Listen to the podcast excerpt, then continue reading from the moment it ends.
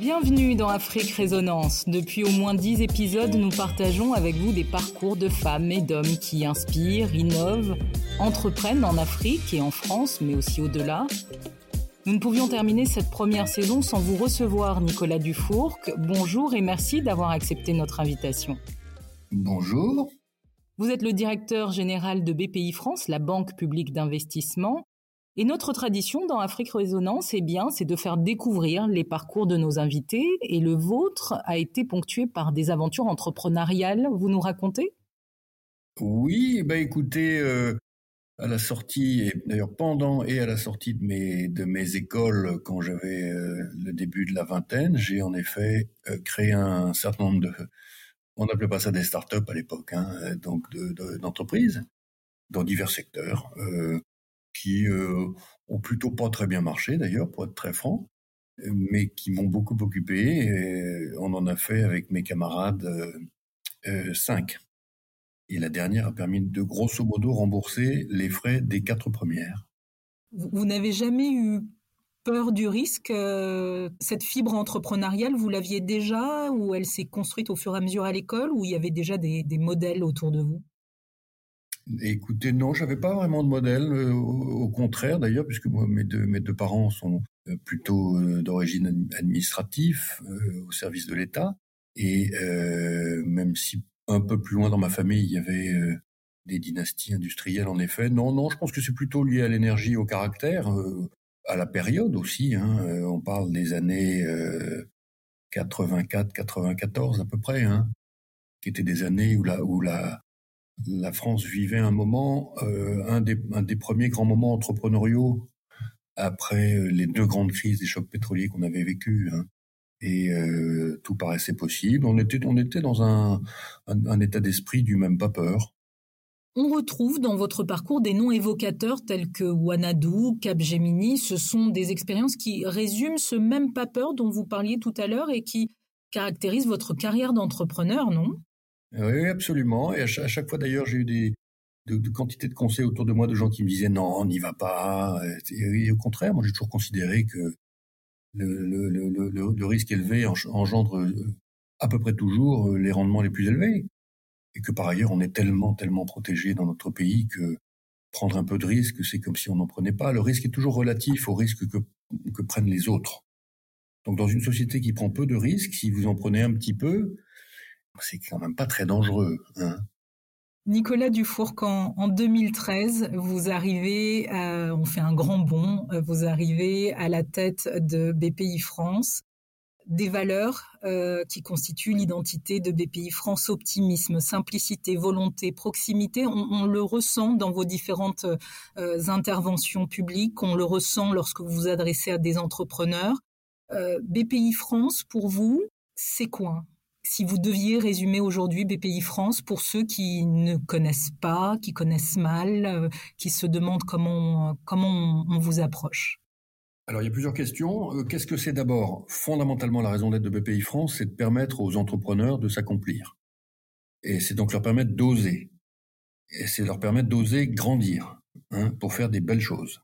Voilà. Donc euh, on considère que les entrepreneurs sont d'ailleurs de ce point de vue-là dans le rapport qu'ils ont à, leur propre liberté très proche des, des artistes et qu'il faut les aider à euh, exposer, les aider à publier, euh, les encourager quand ça va pas, euh, lutter contre les peurs, etc., etc. Donc on a un côté euh, impresario, impresario d'entrepreneur ou si vous voulez éditeur. Hein, les éditeurs publient des manuscrits, donc nous on reçoit. Notre métier c'est de recevoir quantité quantité de manuscrits d'entrepreneurs et on voit ceux qu'on va pouvoir euh, accompagner, c'est-à-dire financer avec du crédit ou avec euh, du capital. Euh, ceux qui sont prometteurs, on va les accompagner par ailleurs avec une présence permanente à leur côté et qui peut prendre la forme de consultants, de participation à des écoles que nous avons créées, de participation à quantité d'événements physiques que nous faisons. Donc c'est ça l'idée. Hein. C'est une vision extrêmement large du métier bancaire, puisque on part de la source même du désir de l'entrepreneur de faire quelque chose de grand. Ce désir, d'ailleurs, il faut le stimuler. Hein, dans, un pays comme la France, aujourd'hui ça va beaucoup mieux, mais il y a une, dizaine d'années, le pays était quand même extraordinairement nocturne, il était triste, hein, et, il était, il était sans désir. Et donc il a fallu ranimer tout ça. On n'a pas été les seuls à le faire. On peut considérer que la boule de neige est maintenant bien partie. Hein. Euh, et une fois, une fois que ça c'est parti, ensuite il faut euh, structurer, accompagner, faire en sorte que les livres que nous publions soient, des très très très beaux livres. Hein.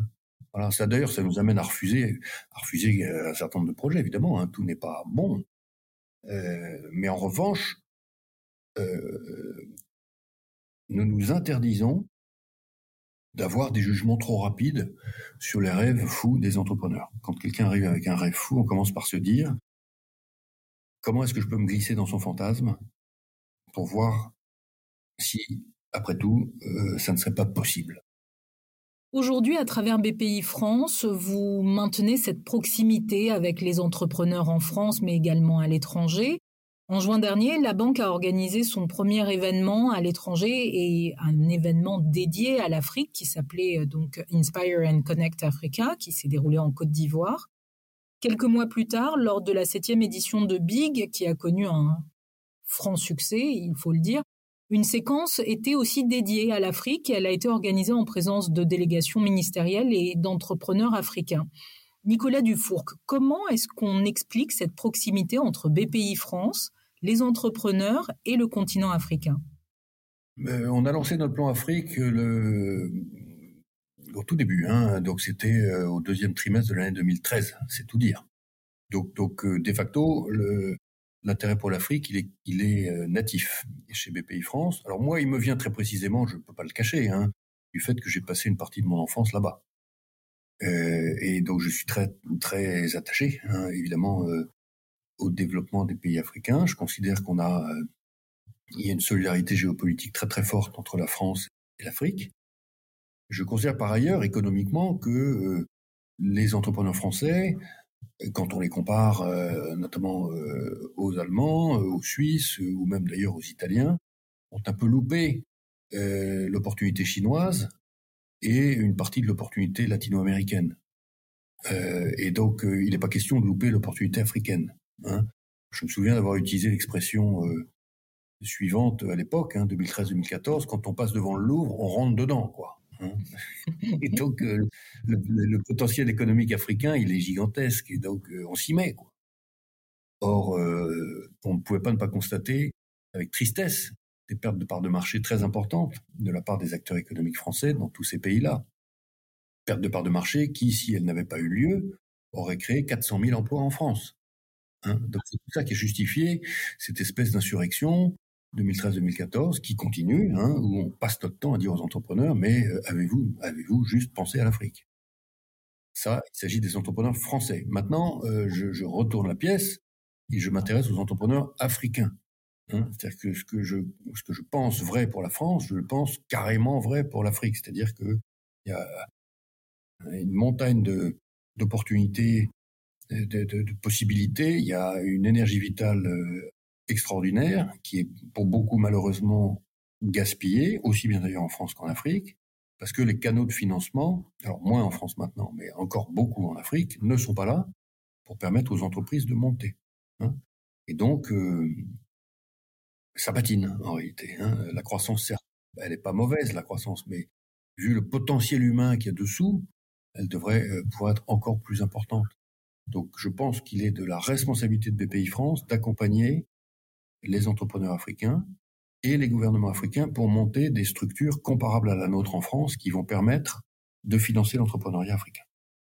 Si on suit euh, votre raisonnement, vous parlez en fait d'une co-construction hein, qui est un, facteur clé euh, vers le succès. Sur, la scène euh, centrale d'Inspire and Connect, vous aviez prononcé en juin dernier la phrase suivante, une banque doit accepter d'être tutoyée par son entrepreneur comme un impresario est tutoyé par son artiste. Vous le disiez au début de ce podcast, vous parliez justement de, ce, parallèle entre les entrepreneurs et les artistes.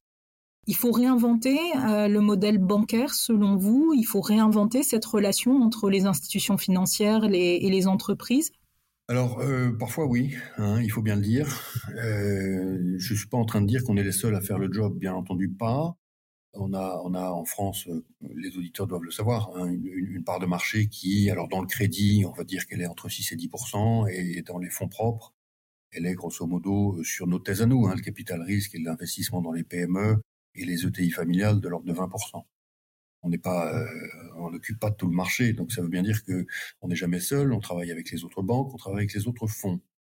Mais ce travail qui consiste effectivement à euh, revenir à euh, la philosophie initiale de la banque de quartier, la banque médecin de campagne, la banque de la famille, de l'entrepreneur, toutes ces banques qui existaient, qui étaient souvent d'ailleurs des banques familiales dans les villes de France. Hein. Chaque grande ville avait sa banque, avait sa famille bancaire la, banque Les Derniers ici, la banque euh, Tarola, euh, la banque Inchospé euh, à Bayonne.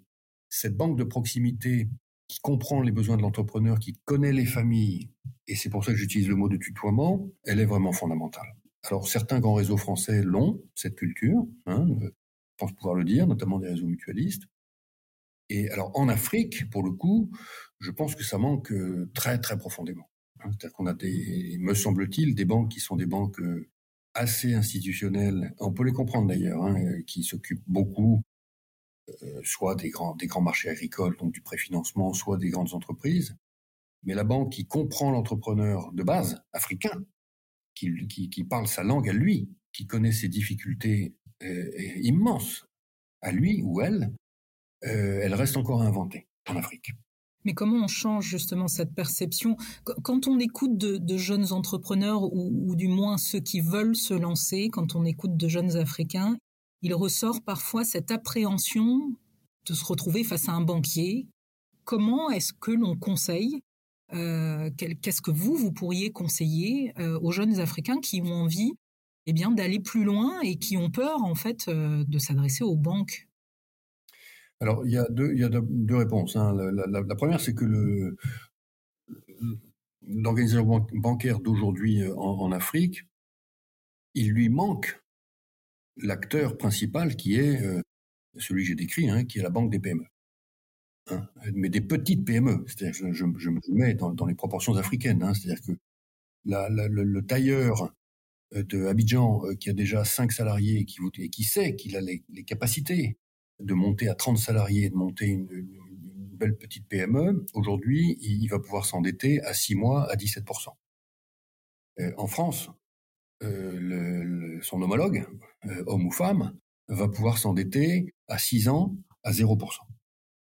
Avouez que ça fait une grosse différence. Or, il me semble que les besoins des, TPE africaines sont, sont, beaucoup, beaucoup plus importants que les besoins des TPE françaises à l'échelle du développement du continent. Hein, et, à l'échelle en particulier des millions de jeunes euh, de plus de 16, 17, 18 ans euh, qui sont absolument sans emploi et qui traînent dans la rue. Quoi, hein. Et donc, euh, il est complètement critique de trouver une solution à ce problème et à combler cette, cette faille de marché. C'est profondément une faille de marché. Il faut que le petit entrepreneur africain puisse prendre un crédit qui soit pas à six mois, mais qui soit à quatre ans, avec un différé de remboursement, qu'on lui demande pas tout de suite de rembourser, et qui soit un taux correct, quoi. Hein. Donc c'est pour ça qu'on a euh, inventé un rêve. À partir de là, on va voir ce qu'on peut faire. dans le conseil qu'on donne, en tout cas, hein, à, nos, à nos amis africains, qui est, qui est de, qui est, que, que, j'ai appelé le rêve 4-4D, hein, c'est-à-dire un prêt à 4 ans avec 4% euh, et euh, un an de différé de remboursement. Donc ça, c'est le rôle que peut jouer BPI France dans, dans ce renouveau, en fait. Alors, c'est le, c'est le rôle qu'on peut jouer en conseil au gouvernement pour les aider à monter leur propre BPI qui euh, va déployer ce genre de produit. Vous parliez des entrepreneurs français et cette appréhension que certains ont pu avoir ou, que certains ont encore à, se dire je peux investir en Afrique. Comment est-ce que l'on motive, comment est-ce que l'on convainc euh, un groupe français, euh, grand ou petit, eh bien d'aller au-delà des frontières de la France? C'est toujours pareil. Il y, a, tout ce qui part du cerveau, il y a tout ce qui part des tripes. Hein. Il faut, quand même avoir envie. il faut aimer l'international, il faut aimer prendre l'avion, il faut aimer sortir de chez soi, il faut aimer, euh, il faut aimer quand même être un peu aventurier. Hein. Quand on est un patron de PME, mettez-vous à leur place. Ils sont dans une, petite ville, dans un territoire, ils ont 150 euh, salariés euh, et, ils partent à, Abidjan, à Lomé ou à Dakar. C'est quand même, c'est quand même pas banal. Hein. Donc nous, on est là pour les encourager à être ce genre de personnes c'est-à-dire des gens que, des, personnes que rien n'arrête. Et on est là pour leur dire également, paradoxalement, c'est moins risqué pour vous euh, que, de, que, de tenter d'aller faire du business à euh, Zurich hein, euh, ou même dans une autre région française. Pourquoi? Parce qu'on va vous garantir quasiment en totalité votre risque. La boîte à outils de votre protection à l'export, elle est incroyablement profonde. Hein et, donc, euh, un, on travaille sur le désir, je reviens là-dessus. Hein, j'ai toujours dit qu'on était une psychobanque, hein, vous savez. Et deux, euh, on dit, euh, ça tombe bien, c'est pas que de l'incantation, c'est pas que de la méthode Coué. On a mis en place les outils qui vous permettent réellement de minorer votre risque. La seule chose qu'on vous dit, c'est que si vous devez accomplir votre projet à l'international, parce que vous, en avez réellement envie, il faut que vous ayez, au fond, dans votre entreprise, quelqu'un qui joue un peu le rôle de numéro 2 et qui tienne la boutique quand vous n'êtes pas là. En fait, c'est ça. Si vous avez fait ça, si votre produit est correct, mais il n'y a aucune raison de penser qu'il ne l'est pas, puisque votre entreprise vit, gagne de l'argent, est profitable, vous recrutez, etc., ça va aller. On va vous accompagner. Hein voilà. Et on leur dit à ce moment-là, euh, euh, allez en Afrique. Allez en Afrique.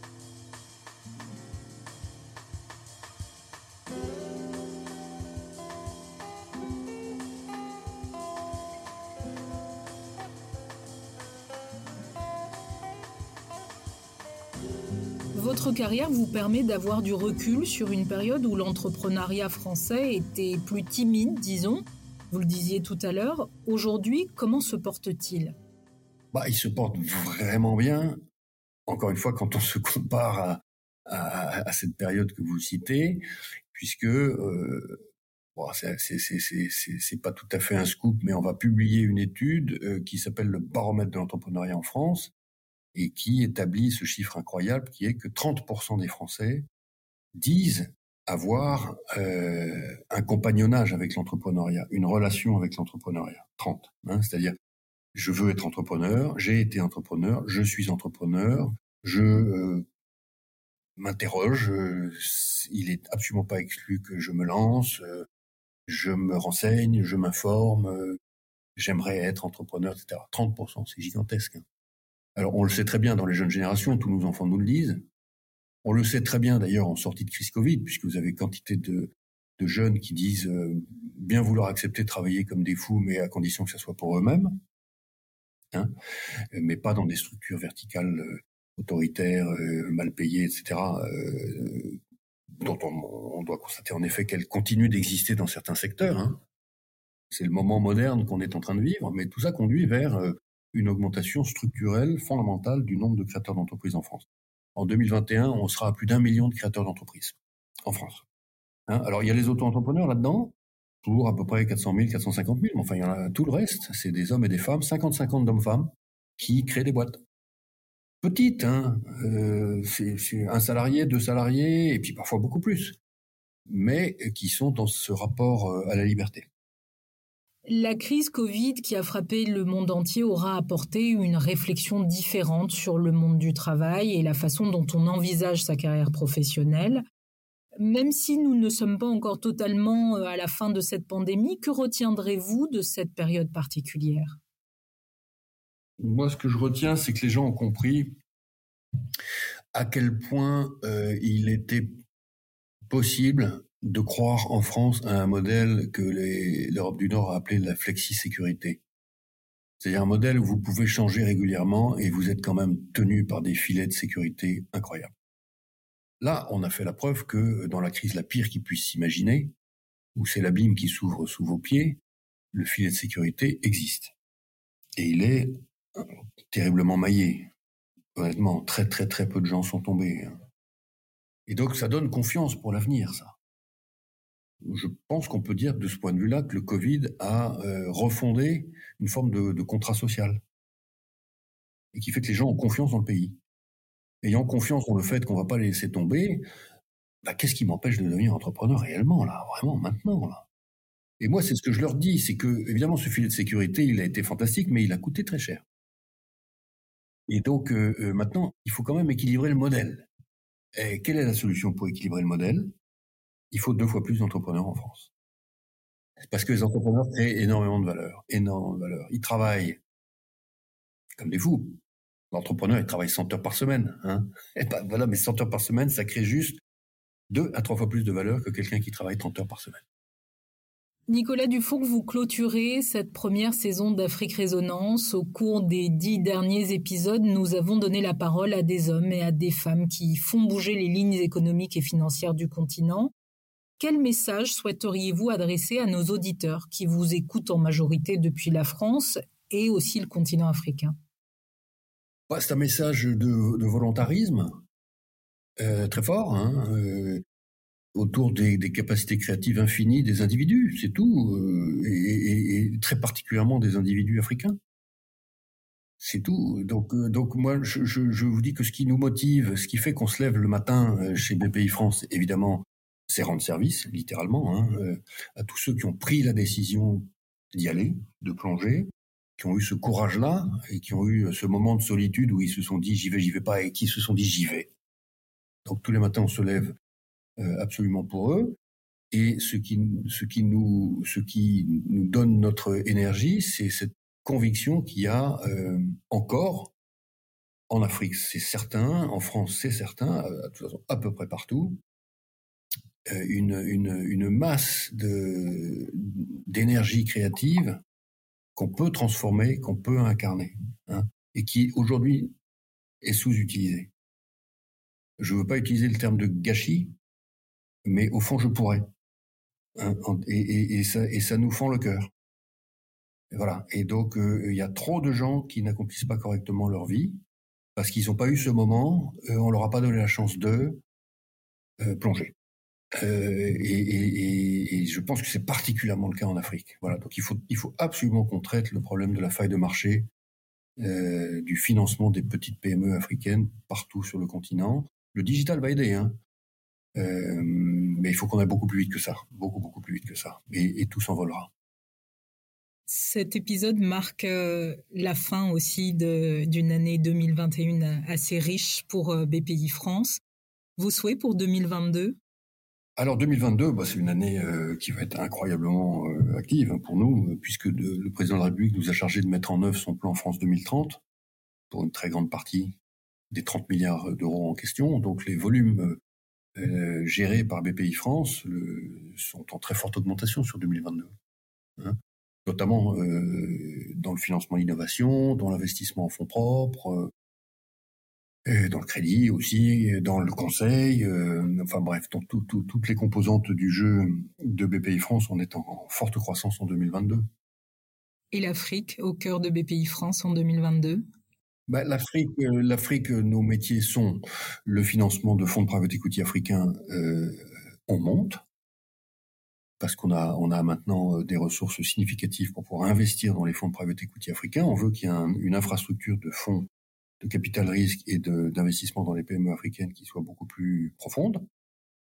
C'est essentiel hein, dans le dispositif. Ensuite, notre activité de crédit export sur l'Afrique, elle continue de monter. Elle monte d'ailleurs vite maintenant. Hein. Elle, a, décollé euh, en 2020, 2021 et 2022. Elle va, elle va, elle va continuer de monter. Euh, notre partenariat avec les gouvernements pour les aider à monter leurs outils d'intervention auprès des PME, c'est une de mes priorités 2022. Hein, J'ai eu l'occasion de le dire aux différents chefs de gouvernement avec lesquels nous travaillons. Et puis, euh, l'incitation de nos entrepreneurs français à se porter sur l'Afrique. Elle continue plus que jamais. Hein. Quand on a fait notre gros événement à Abidjan, Inspire and Connect, on avait emmené 110 PME françaises qui ont pu nouer euh, quantité des milliers de contacts. Hein, et donc ça, on va continuer. Merci Nicolas Dufourc de nous avoir accompagnés pour cette fin de saison. Merci à vous. En attendant de se retrouver pour la saison 2, n'hésitez pas à écouter ou réécouter les premiers épisodes d'Afrique Résonance sur toutes les plateformes audio disponibles. Rendez-vous l'année prochaine pour voyager aux quatre coins du continent africain à la rencontre toujours d'hommes et de femmes au parcours inspirant.